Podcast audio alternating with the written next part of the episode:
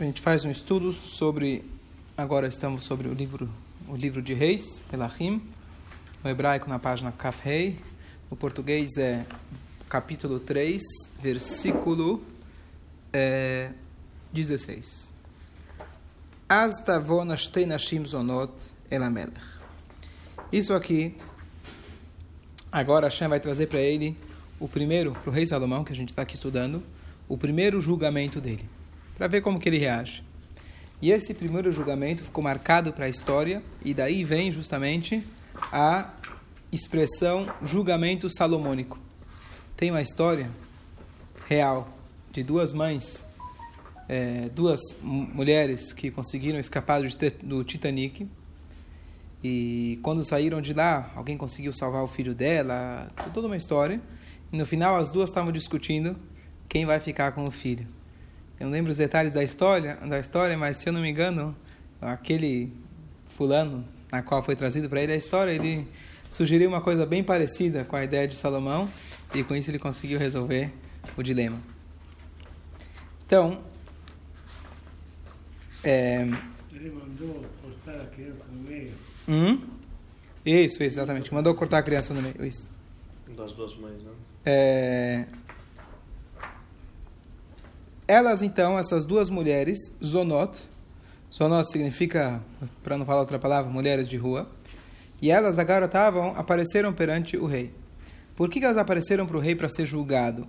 Imagina se o rei tivesse que julgar tudo, todos os problemas e tsuras. Não tem como. Desde Moshe Rabbeinu já não conseguia. Então, os comentaristas eles trazem que, na verdade, provavelmente elas deviam ter passado por outros tribunais e ninguém conseguiu resolver aquele problema. Vatomer Aisha Achat Biadoni. Primeira mulher falou que ela era de fato o, a mãe do menino que sobreviveu, do filho que sobreviveu. Biadoni, por favor. Ani ve'aisha azot, eu e essa mulher, Yashav Yoshvot bebait echat. Ela estavam sentados, morando numa casa só. Vaelet ima babait. E eu tive um filho junto com ela na casa. E foi no terceiro dia, é, já foi no terceiro dia que eu dei a luz. Não, desculpa. Então, primeiro a, a, eu dei a luz. E aí, três dias depois, ela também deu a luz. Nós estávamos juntas na casa e não tinha ninguém mais na casa para poder ser uma testemunha do que aconteceu. Zulati Não tinha mais ninguém além de nós dois. Vai Yamad ben Alav. O filho dessa mulher morreu à noite, durante a noite, sem estar doente. E porque ela, durante o sono, ela se virou durante a cama e ela mesma acabou sufocando seu próprio filho.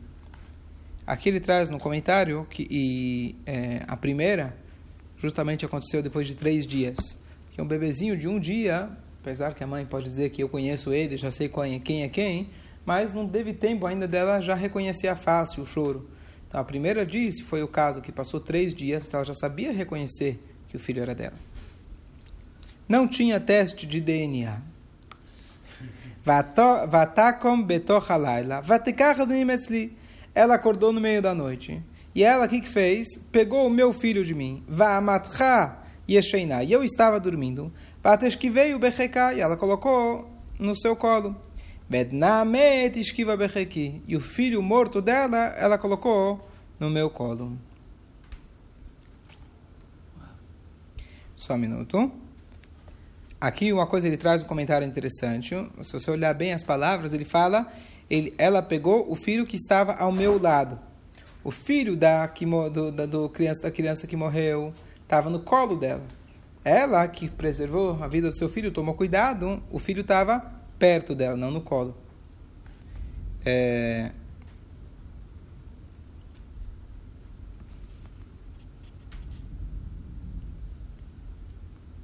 E ainda, não só isso, quando essa segunda, se você for olhar na linguagem aqui, ele fala, ela pegou o meu filho e colocou no colo dela. Ou seja, ela não aprendeu a lição do primeiro que ela matou, ainda ela pegou o meu filho, o que, que ela fez? Em vez de colocar ao lado dela, ela colocou no colo dela, colocando o meu filho também em perigo. Estamos aqui no meio do julgamento salomônico. Conhece? a gente está tentando ver os detalhes.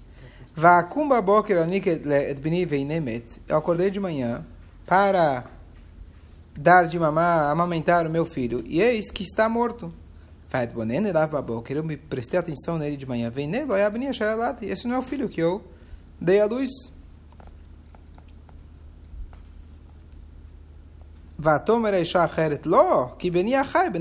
Contrário. O meu filho está vivo e o teu filho está morto. A outra fala o contrário. Então eles começaram a discutir perante o rei.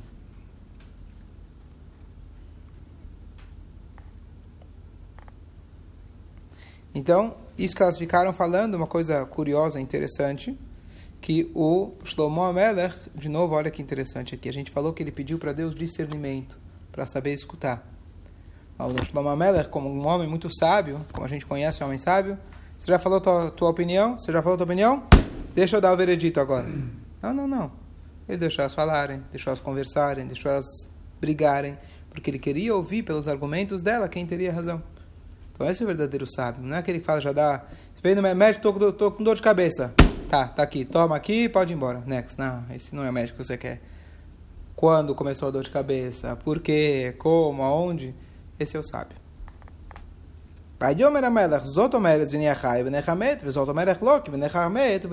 Então ele foi lá e está voltando. Deixa eu resumir o que está acontecendo aqui. Ele falou, então o caso é esse.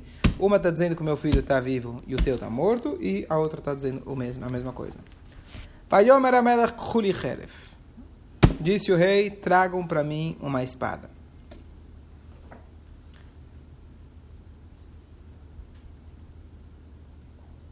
E aqui ele fala, é, porque ele pediu a espada. Normalmente não é nunca um rei que executa alguém. É verdade. Mas aqui ele tinha medo que se ele falasse corta ele no meio, eles iam ser tão ágeis que já teriam cortado. Então ele falou, traga uma espada. Ele queria ter a espada na mão dele, não dá na mão de ninguém. É... Você pode imaginar o que, que os servos dele pensaram quando está agora no primeiro julgamento dele. Eles falaram, é o primeiro. É a primeira história. E aí falou e veio. Esse é o rei que a gente escolheu? Pra gente que conhece a história, você vai dizer, não, ele tinha uma boa intenção, é claro. Mas você está vendo a história de trás para frente. Para quem estava lá, para um rei cortar a cabeça de alguém, precisava muito. Boa tarde. Então, por isso, imagino que deu certo o truque dele. Certo? Depois que a gente conhece a história, você não consegue repetir duas vezes. Mas para quem estava lá, eles achavam que realmente o rei ia cortar o filho na metade. Gente quer ter, a segurança que que ninguém fizesse, sim. Ele sabia que ninguém fazia. Vai haver o Então trouxeram a espada perante o rei. Vai Yomar Gizrut Shnaim. Então o Melech falou, pegue o bebê vivo e corte em dois. O Tnu et Hatzil Achat, e Hatzil Achat, e dá metade para uma, metade para outra. Tá certo? Então, é óbvio que qual foi o teste dele? Ela queria, queria ver aquele teste de mãe mesmo para saber. A gente já sabe a história. É? Óbvio porque a gente já sabe a é, história. Sim, sim, sim, sim, sim. Não, não, que a gente já conhece a história, perfeito. Mas ele queria cutucar aquele instinto de mãe. É... Olha que interessante. Então, o, a, é, os Rahamim, eles trazem, na, tá, na, tá na Guimarães isso, que o tá na cama ele acha, como a gente está dizendo, que ele queria só provocar elas. O Rabi Yehuda, o Rabi Lai, ele fala que esse não foi um comportamento adequado do Shlomo Amelech. Essa é a opinião não conhecida. Não sei se ele que está querendo dizer que o Shlomo Amelech queria cortar na, na prática, ou o fato de ele ter ameaçado, isso não é uma forma de, de você resolver um, um problema coisa, essa é a parte não conhecida. Não, eu ia perguntar se as duas decidissem. É, então, então imagina, um rei normalmente não volta atrás, muito menos alguém que está começando. É só no Brasil que o presidente fala uma coisa e o sub-vice de quarta categoria fala outra. Antigamente isso não acontecia. Se o segundo falasse, contrariasse o rei, era pena capital. Para um capitão que não é muito difícil também, mas por enquanto não aconteceu. Sabe o que eu estou falando, né? Bom, כנראה אתה לא בפוליטיקה, נכון? אתה לא, לא שומע מה שקורה יותר בארץ. Bom, Vatomer, então, Vatomer Aisha Asher Bna Melech. Então a mulher, a mãe do que o menino que era que estava vivo, ela falou para o rei, já que ela se derreteu, né, teve rahamim, piedade do do filho dela, a Tomer Biadoni, ela disse, por favor, meu senhor, nula etayela da dá para ela. Veamet altemiteu. Dá para ela o vivo e não mate ele. Vezotomer gamli gamlach lo guzoro. Aí ela falou, e a segunda falou, não, metade, metade, pronto, e ninguém sai perdendo, certo? Por que isso? Qual que é a lógica dela?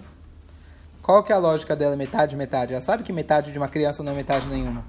Mas pelo menos ela disse, conforme o comentário, na cabeça dela, a cabeça corrupta dela, quê? O que, que tem? Não, mas aqui a, a, o, que ele quer, o que ela queria, o ver, qual que é o veredito? Bom, a gente tem aquela situação na Guimarães, quando duas pessoas chegam segurando um talit. Duas pessoas encontraram uma roupa. Um fala é meu, outro fala é meu. Tem inúmeros cenários diferentes, mas tem um cenário que se chama Munachat Sheyaval Elial.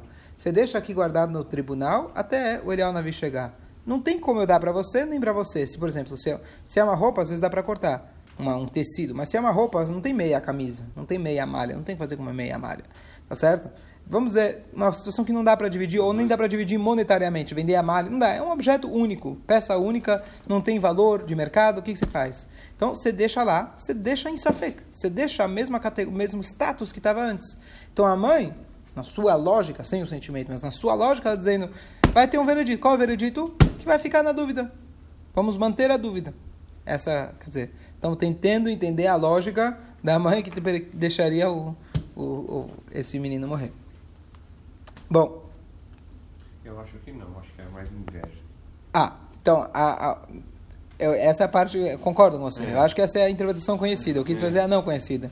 É, a, a, interpretação clássica aqui que se eu não estou ganhando, é, vai todo mundo perder comigo. É. Prefiro o meu problema não é quando você ganha dinheiro, é, quando você ganha mais do que eu. Tá certo? Recentemente eu vi uma entrevista, alguma coisa que tinha. É, li em algum lugar. Tinha é, um cara que ele foi expulso, tava uma banda, tava um grupo de amigos estavam formando uma banda, isso é para você. E aí, e aí, num belo dia, mandaram um deles embora. E esse que foi mandado embora, ele ficou muito, muito bravo. Então ele decidiu que ele vai fazer uma banda de muito sucesso, muito maior do que a primeira que mandaram ele embora. E o que acontece? A primeira banda se tornou uma super banda de sucesso, desculpa, não sei os nomes. E o segundo também. Só que uma faturava não sei quantos milhões por ano, a outra faturava um pouco menos milhões por ano. E esse que foi expulso a vida inteira nunca conseguiu, nunca conseguiu se acalmar daquela, daquela raiva que ele tinha da primeira, tá certo? Porque mesmo que ele está fazendo milhões e todo mundo conhece ele, mas ele não foi tão grande. Então, às vezes, se eu vou para o buraco, você vem junto comigo. Ah, uhum. pelo menos isso. Então, essa, esse é o pensamento clássico que a gente conhece da, da mãe. Isso explica porque ela...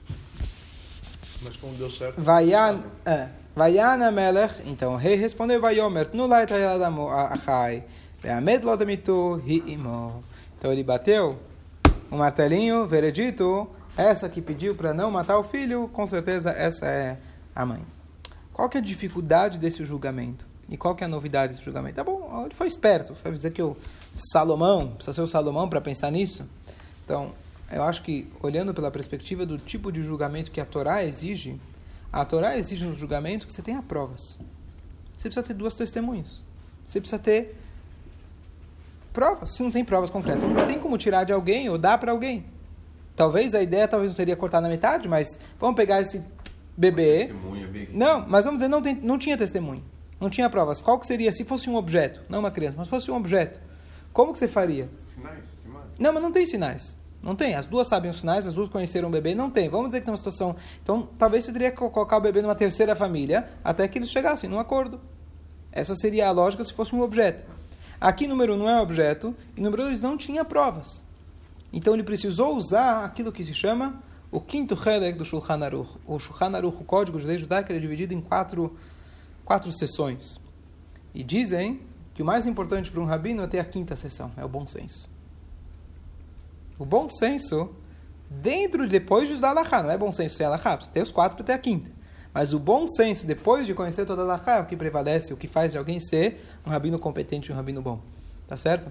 É, e com esse tipo, assim, uma vez eu estava conversando com um grande Dayan, um grande estudioso, conhecedor da, das alahot e tudo. Eu falei para ele, olha, como funciona assim o Dayanut hoje em dia? Ele falou, 99% dos casos é bom senso. É bom senso. Ah, common sense. Common sense is not so common. Exatamente isso. Common sense, senso comum não é tão comum. Então, só um minutinho. Então, a ideia aqui, eu acho que a- o que o Shlomo Melech ele deu como lição ou como a novidade que ele trouxe, não era alguém que sabia inteligência no sentido de con- ter conhecimento, o seu Google, de ter informação, mas a maneira que ele soube processar, é administrar aquela e aplicar aquela informação, essa foi a genialidade dele. Ah, Espera, senso. deixa eu só Ah, falar. Exatamente, exatamente por isso que, assim, essa é a novidade desse caso que não tinha solução técnica de como provar, não tinha edut. Então você precisava usar é, é, usar uma outra ferramenta. E nesse caso você falou, é verdade, você tem um risco. Mas número um é um risco equilibrado, certo? É um risco que ele usou a, a né, a achrada, ele poderia ser que a outra mãe, a mãe mesmo mandou cortar, pode ser, pode acontecer. Não tem como te provar que não, né? Não tem como te provar que não. Mas o Shlomo Melech, digamos assim, acho que ele aceitou esse risco. Hã? A, lógica é que a mãe não permite. Sim. É lógico, você não pode falar que é Sim, mas 100% certeza. Ok. Vai Ishmu kol Israel mishpat Shashavat Amelech. Todo o povo ficou sabendo o julgamento que ele fez. Vai Irum pnei Amelech. Então eles temeram o rei. Eles temeram no sentido de respeito, reconhecimento. É... E o que quer dizer medo? Aqui ele traz no comentário de que com esse cara, com esse rei, não posso brincar. Não. Mas ele pode entrar lá, pode entrar lá. Pode, pode entrar, pode entrar. Pode, Então, eles entenderam que com esse rei não dá para brincar. Não tá, mentira não vai dar certo. Kiraú que Chochmat Elokim Bekirbol Asot Mishpat. Que eles viram que a sabedoria de Hashem era, estava dentro dele para poder julgar. Então, eu não sei se posso afirmar isso, que, de novo, vocês começaram a questionar, será que esse tipo de julgamento é válido? Se acontecesse hoje em dia uma coisa muito parecida com isso, e alguém tivesse, será que hoje alguém teria esse poder de afirmar, não, ela é a mãe porque ela não quis cortar o bebê no meio, etc. Então, talvez aqui, depois que ele falou isso, é... ah, olha aqui, a Gemara fala, o que vai falar, parecido, quer dizer, então ele fala da onde se sabiam, então, depois que ele fez isso, a Gemara, a Gemara responde, saiu uma voz celestial e confirmou o que ele falou. Então aí sim todo mundo reconheceu que Chokhmat Elohim viram que a sabedoria dele era de Hashem. Então ele por si tomou um risco, mas ele estava bem bem guiado, bem apoiado, tinha costas largas, então não tinha não tinha problema. Hoje em dia seria um mexiga. Hoje, se fosse isso, mas se não tivesse, se fizesse, o cara, o cara fez isso, o cara é louco. Certo? Ok. Como é que sabia se era filho ou não? Ninguém- eu não sei, como é que fazia? assim? não tem, tem casos troca de Ok. Então, não, hoje sim, mas antes, como é que era? Começamos próximos, tem ainda alguns minutinhos. Vamos lá. Capítulo capítulo 4. Vai Amelech Shlomo Melech al Kor Israel. Agora ele começa o quarto capítulo com uma frase muito eh, mostrando que aqui estamos entrando numa nova era, um novo momento na história do povo. Aqui estamos vo- o, o, o, é, é, a, o Tanar está declarando que ele era o rei sobre todo o povo de Israel. Não havia polarização, não havia troca de Twitter depois da que ele foi eleito, né, com aquele que foi derrotado, não tinha contestação. né? Depois vamos, vamos ver nas urnas, ver se está na urna eletrônica se não tinha é, fraude. Não. Depois que todos viram a sua sabedoria, ele comprou o coração de todo mundo. E essa é a novidade em relação a todos os reis anteriores. O Shaul, quando ele começou, alguns tentaram desprezá-lo. Davi Amelech, ele ficou sete anos rei só sobre a tribo de Eudá. Só depois ele ficou com o povo de Israel. Rei Salomão começou com o pé direito, todo mundo aceitou ele como rei. Você pode imaginar, a gente estava falando antes, hoje de manhã, a gente estava discutindo um pouquinho sobre Mashiach. Imagina você ter um rabino, o pessoal sempre fala, né? Por que Por que precisa de tantas sinagogas? Por que tantos rabinos? Por que não se juntam todos os rabinos e fazem um lugar só, um sidur só? Mashiach, Mashiach talvez. Nem, nem com Mashiach, porque muitas coisas ainda vão se manter, porque cada um tem sua fonte espiritual. Talvez vai continuar com muito sidurim, vai continuar com várias coisas. Mas não tem essa todo mundo junto. Cada um tem a sua linha. Quando o ar, quando o mar, desculpa, se abriu, se abriu em 12 partes. Tá certo? Cada um segue sua linha, contanto que for autêntica, seguindo a lei da Torá, Alahá, etc. Os Rahamim e tudo. Mas, mas, mas você pode imaginar a paz que havia quando você tinha uma pessoa que você sabia o que ele falou está resolvido. E aqui eu vou trazer um ponto que eu já discuti outras vezes. Qual é, qual é, qual é o regime ideal pela Torá? Monarquia, democracia, Monarquia. É, Socialismo. é, socialismo, comunismo, etc. Obrigado. Czarismo, tá certo? O que acontece é o seguinte: a, a, se a gente for pensar, a democracia é a melhor solução para o pior cenário. Ninguém entende nada com nada, todo mundo dá opinião em tudo. Então, para não brigar, vamos fazer a regra da maioria. É mais ou menos isso que está fazendo. Tá certo, tá errado, é absoluto? Não. Hoje ele está certo, amanhã o outro está certo, e vai seguindo, cada tanto vai mudando, vai trocando, troca, troca o Congresso, troca o presidente, e assim vai. Então, é a melhor no pior cenário. Mas vamos supor que exista uma única pessoa, que aquilo que ele fala, ele é o perito de todas as áreas. O que ele falar, ele é o melhor da economia, ele é o melhor das relações exteriores, ele é o melhor de tudo. Seria perfeito. Você não precisa ter congresso para cá e aprova, aprova, aprova, não aprova, vai, volta, vira. Então, seria perfeito. O Trump quer ser Hã? O Trump quer ser assim. Esse que é o problema. Na história, quando começou a monarquia, por que, que existe a democracia hoje em dia? Por muitos, muitos milênios você tinha monarquia. Por que isso? Porque é- é- eles se, os monarcas se tornaram tiranos. Esse é o problema. Tá certo? Mas teoricamente, essa é a, essa é a, não é a falha, mas essa é a nossa dificuldade tem um monarca. Mas se você tiver um monarca como o rei Salomão, você resolveu todos os problemas. Não tem congresso, não tem nada. Tem, tem um sistema legal que a Hashem fez, 70 juízes. Mas se você tem uma pessoa que dá a palavra final, e ele tem o poder de dar essa palavra final, você resolveu todos os problemas. As pessoas... Moshe, podemos dizer que era assim. Então, quando eu estava falando que eu, ia falar que era a primeira vez na história, não acho que é a primeira vez na história, porque Moshe tinha esse tinha é, esse poder, essa liderança que ele tinha. O que Moshe falava, não tinha não tinha história, ele tinha contato com Deus. Mas podemos aqui dizer que da época moderna, digamos assim, pós entrada em Israel foi a primeira vez. Moshe, estamos ainda no início da história, os primórdios, estão no deserto, o contato com Deus é direto, era ou- outra história. O Shlomo, ele teve contato com Deus só com, através de um sonho. Então, ele estava usando a inteligência que Hashem deu, mas ele estava usando ele como um ser humano. Tá certo? Então, essa realmente foi a primeira e única vez na história. Teve um único rei aceito por todos. Então, essa... Hã? Melhor tempo do Yehudim. Melhor época, a época, a época de ouro dos Eudim foi a melhor época, foi a época do rei Salomão. E não só que o povo judeu aceitou, os, os outros povos que estavam em volta também aceitaram. Então essa é essa aqui é a novidade desse desse reinado do rei Shlomo. Então só só para só para concluir, então a ideia de que quando Mashiach chegar, a gente fala não, é Mashiach é uma coisa muito absurda, fora do comum, não é é uma novidade muito grande, tá certo? Mas se você vai falar, a chegar uma pessoa que ele realmente entende de tudo, começando pela Torá, começando de como lidar com o povo, e todo mundo, ele conseguiu, uma pessoa que conseguiu adquirir a confiança de todo mundo, é difícil. Hoje sempre tem dois partidos, três, vinte, cinquenta partidos. Mas vamos dizer que esse cara surgiu alguém e falou: esse é sensacional, todo mundo concorda. Acabou as discussões. 90% que se discute aqui é o quê? Futebol e, e política. Então tira a política, futebol, o pessoal vai estudar a Torá, você resolveu os problemas do mundo. Certo ou não? Ou não? Quase. Certo? Então o que acontece? Já teve, então, a, a ideia da gente dar o rei Salomão, na verdade, dá pra gente uma visão mais realista, uma visão mais possível, mais próxima da nossa realidade em relação a Mashiach. Mashiach vai ser Shlomo elevado ao quadrado, ao cubo, o que for, mas vai ser realmente trazer essa paz no mundo. Você pode imaginar a paz de espírito que tem? A pessoa que, quando ele escuta tanta informação, vê tantas discussões, tantas opiniões, a pessoa fica numa angústia, fica numa ansiedade. Se você sabe, no final das contas, nós temos um rei que ele vai resolver qualquer problema que surge, qualquer problema que surge, ele vai bater o martelo, o que ele falar, todos vão aceitar sem problema nenhum. Isso traz uma tranquilidade. E a pessoa pode dedicar sua vida para produzir mais e servir a Shem melhor. Fala, Marcel.